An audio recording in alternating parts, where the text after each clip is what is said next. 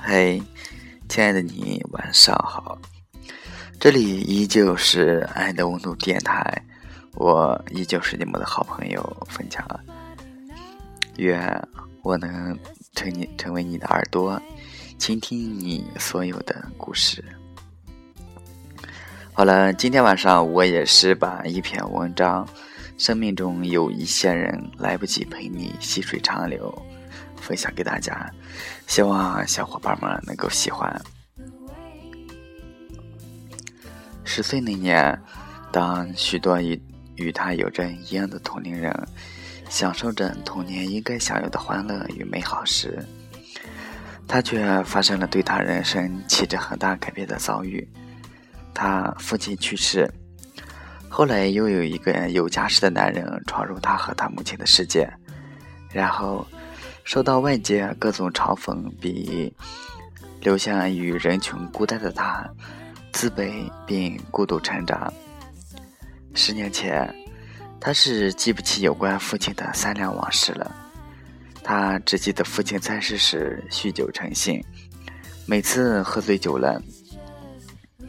都要拿皮带抽打他和他的母亲，但他的父亲每次酒醒之后都极其懊恼，为什么喝醉酒了要犯下冲动错误？又在给他他的母亲道歉，而他的母亲也很瘦弱矮小，只知道拿眼泪来惩罚他的父亲。他以为父亲打儿子是最正常不过的事情了。只是少不更事的他，不知道父亲欺负母亲是一种残忍，一种伤害。但这一切终究是戛然而止。他的父亲因肝癌去世，在街坊邻居的口中说的不不好听的话，就是一个酒鬼死了。于是他没了父亲，而他的母亲却因为丈夫去世。一个人拉扯他长大，饱受了太多风雨沧桑的欺凌。他小时候家贫，父亲因住院期间的钱都是靠亲戚朋友周济。彼时，他放学后都是一个人走路去父亲去父亲的医院守着父亲。看见路上好吃的零食，他都不敢买，只是紧紧地握着那皱巴巴的几元钱。心里想着每天存一点零钱，好给父亲治病。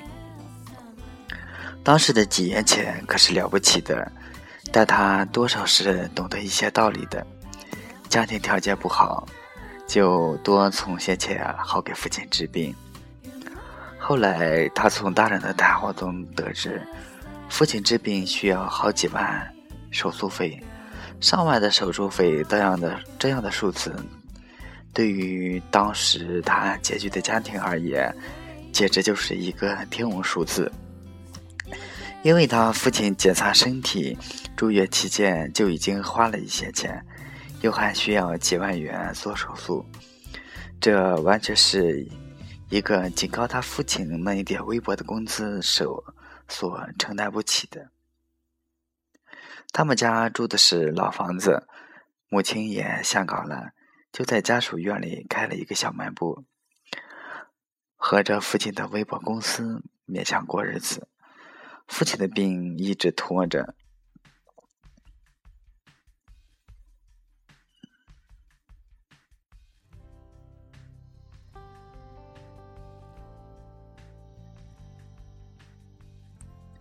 他看着母亲每天以泪洗面，身体越来越消瘦。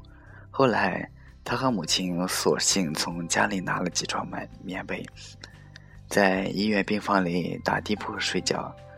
那一段时间里，几乎都是他和他的母亲守着父亲。他母亲给父亲喂饭时，他就站在旁边，哄着父亲说：“爸爸，快吃饭，吃饱后我和妈妈等着你，带我带着我们去北京。”他父亲年轻时是去过北京的，拍了些照片拿回来给街坊邻居看，羡煞旁人。所以他父亲有弄过，有弄过他要带着他和母亲，他们一家三人站在北京天安门广场，拍一张合照。等他长大有出息了，再带着父父母再去天安门广场拍一张照片。但这些，终究是他一辈子都实现不了的奢侈。奢侈是什么？奢侈并不是你有着让别人羡慕的东西，奢侈是当你失去一些曾经不以为然的东西后，恍然大悟，失去的都是时过境迁后最需要存在的，可是又再也得不到了，这就是奢侈。当父亲病重时，医院几乎每天会下两次病危通知书。有一天晚上，他被母亲歇斯底歇斯底里的大哭声音叫惊醒。他母亲拿着成为止血的心电图，跑着去找医生，边跑边哭。整个医院沉寂又深沉的氛围被他母亲的声音打破了。他见母亲哭着，他也在待在病房里跟着嚎啕大哭。他不停地摇动他父亲。边摇边哭着喊：“爸爸，你不要妈妈和乖乖了吗？你快醒醒！爸爸乖乖会听你的话，好好做作业。乖乖不买零食吃了。”他当时他当时才十岁，根本就听不懂“生生死死”这个道理多么正宗。等到他母亲和医生生医生匆匆匆忙赶来后，只见医生拿着。大小不一的管子，在他父亲身上到处动着，而他母亲一个劲儿的坐在旁边哭，声嘶力竭的喊着：“我这是造了什么孽？求求你不要丢下我们孤儿寡母的走，你走了我们怎么活？”他一直都记着他母亲当时那伤心欲绝的样子，还有说的这样一句话。后来经过医生抢救，他父亲转危为安。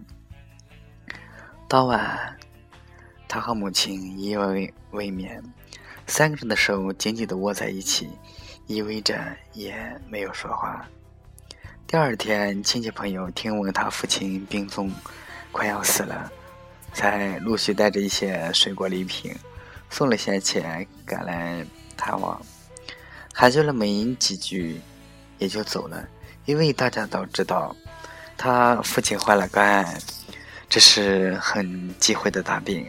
大家都是匆匆忙忙的来，匆匆忙忙的去。其实，这人生很多时候都是这样子。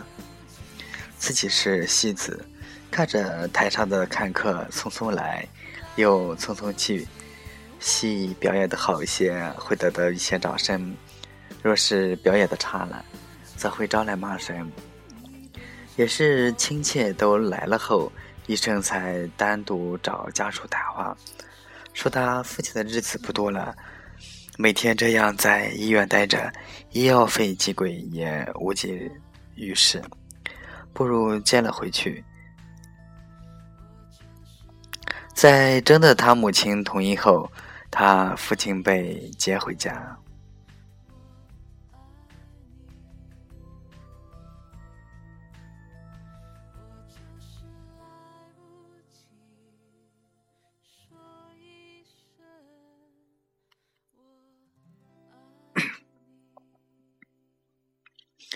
这一回，他的母亲没有憔悴，没有哭泣，反而异常的高兴。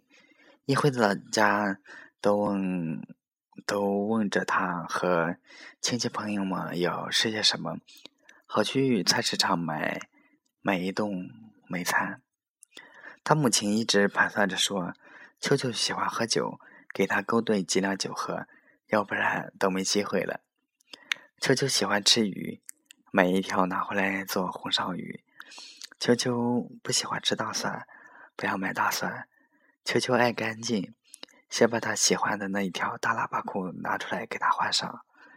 其实现在的他回想起来，母亲是以一种温柔的方式辞别与父亲在世的最后一段时光。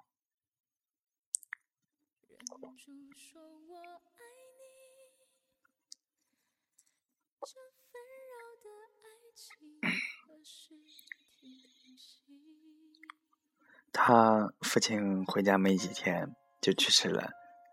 他记得父亲去世那天，他父亲让让他母亲叫上那叫上那几个有头有面的同学来家里，开着车带他在城里兜一圈。他父亲说，好像有好几年没去看这个城市了，他想看看。出发之前，父亲要求穿上他喜欢的衣服。而他因为在父亲肩上，没有说话。良久，他父亲才挤出几句微弱的话，拉着他瘦小瘦小的手说：“乖儿子，爸爸对不起你了。你长大了后，好好照顾妈妈，偿还爸爸欠下你欠下给你妈妈的爱，不准欺负妈妈，要保护她。”他听见父亲说这些，又眼泪汪汪的哭了出来。他父亲缓缓的伸出那一双苍白的手，擦掉他的眼泪，对他说：“儿子，再亲再亲爸爸一口。爸爸以前喝醉了酒打你和妈妈，是爸爸不应该。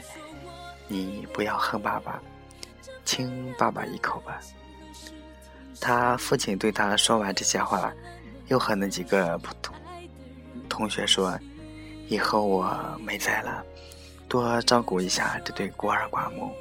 我知道你们有能力。”他父亲那些同学都点头说：“放心。”继而，他们就带着他父亲坐上了车。他母亲不许他去，叫他在家里乖乖的等他们回来，然后。他们便开车走了，他跟着出门，看着车开走。只是没一会儿，车停了，传来一个人，传来一个女人声嘶力力竭的哭声，喊着：“求求你好好心啊！你这你真的就这么抛下我和儿子走了吗？”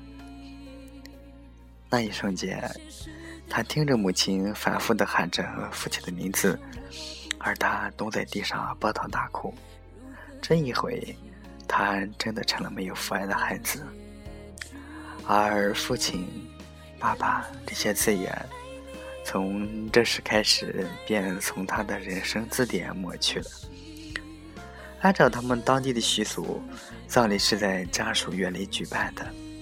那三天，他几乎都是跪在他父亲的遗体前。因为长辈们说这是孝敬。他父亲下葬的那一天，他以及他的父亲、奶奶等亲人看着父亲火化。他记得当时一直强忍着泪水没有哭，因为他父亲说过，母亲在的时候不要哭，不要让母亲觉得自己软弱，保护不了她。当时他母亲抱着他父亲的遗体一直哭喊。殡仪馆的工作人员说：“时间到了。”他也看着他父亲的遗体被推进熊熊烈火中。这时，他母亲说：“你快哭啊！你怎么不哭？你不哭，以后再也没有爸爸了。你快再摸摸他的身体。”这时，他才放声大哭。而他父亲的遗体随着众人的哭声渐行渐远。他想，以后再也没有人教他如何勇敢了。他他想了想，他父亲生命的最后日子里，一家人能够在一起度过，也就知足了。毕竟身边的人总有一个要先走。所以，能够在有限的日子里活出无限的幸福，是莫大的荣荣幸了。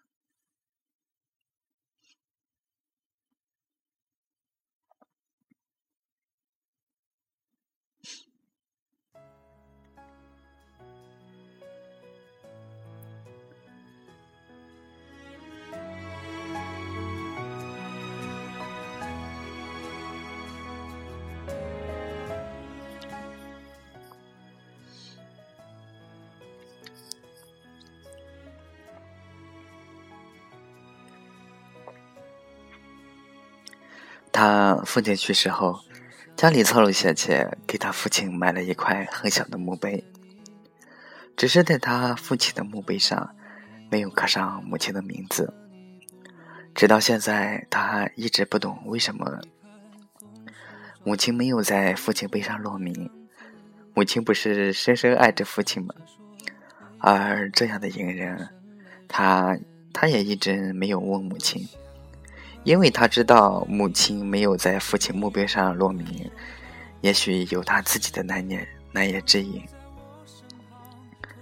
十多年了，他和母亲相依为命的生活，这期间遭逢了太多的、太多太多的磕磕绊绊了。如今，他想起这么多年走过的路，想着曾经发生过的苦难，如今都熬过来了，没什么大不了了。苦难都是鞭策自己成为更好的人。而这个即便历经了生活磨难，但仍在为梦想努力的他，叫沈山叔。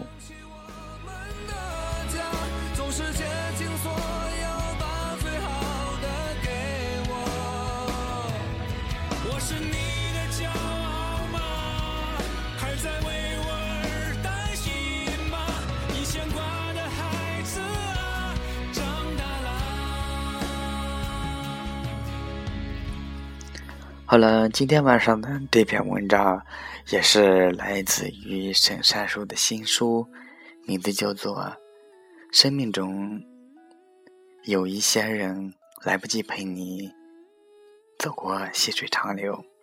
那么这一本书当中，也是有一些是关于那些被无限推迟的梦想，被现实碾碎的爱情。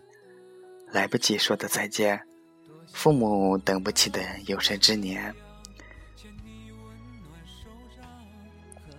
生命中总有一些人来不及陪我们细水长流。所谓子欲养而亲不待，所以在有限的时间里，好好学会珍惜，用心去感触那些触手不见的爱与痛。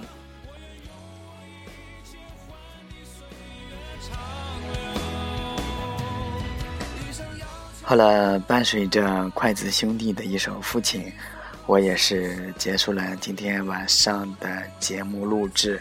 那么，这样的一个故事，也是来自于沈善书的一本新书。那么，这本新书的名字，希望大家可以用心的记一下，名字叫做《你以为没有的》。可能在来的路上，那么之前我也是把这这本书里面的一些小故事分享给大家，那么希望大家能够喜欢。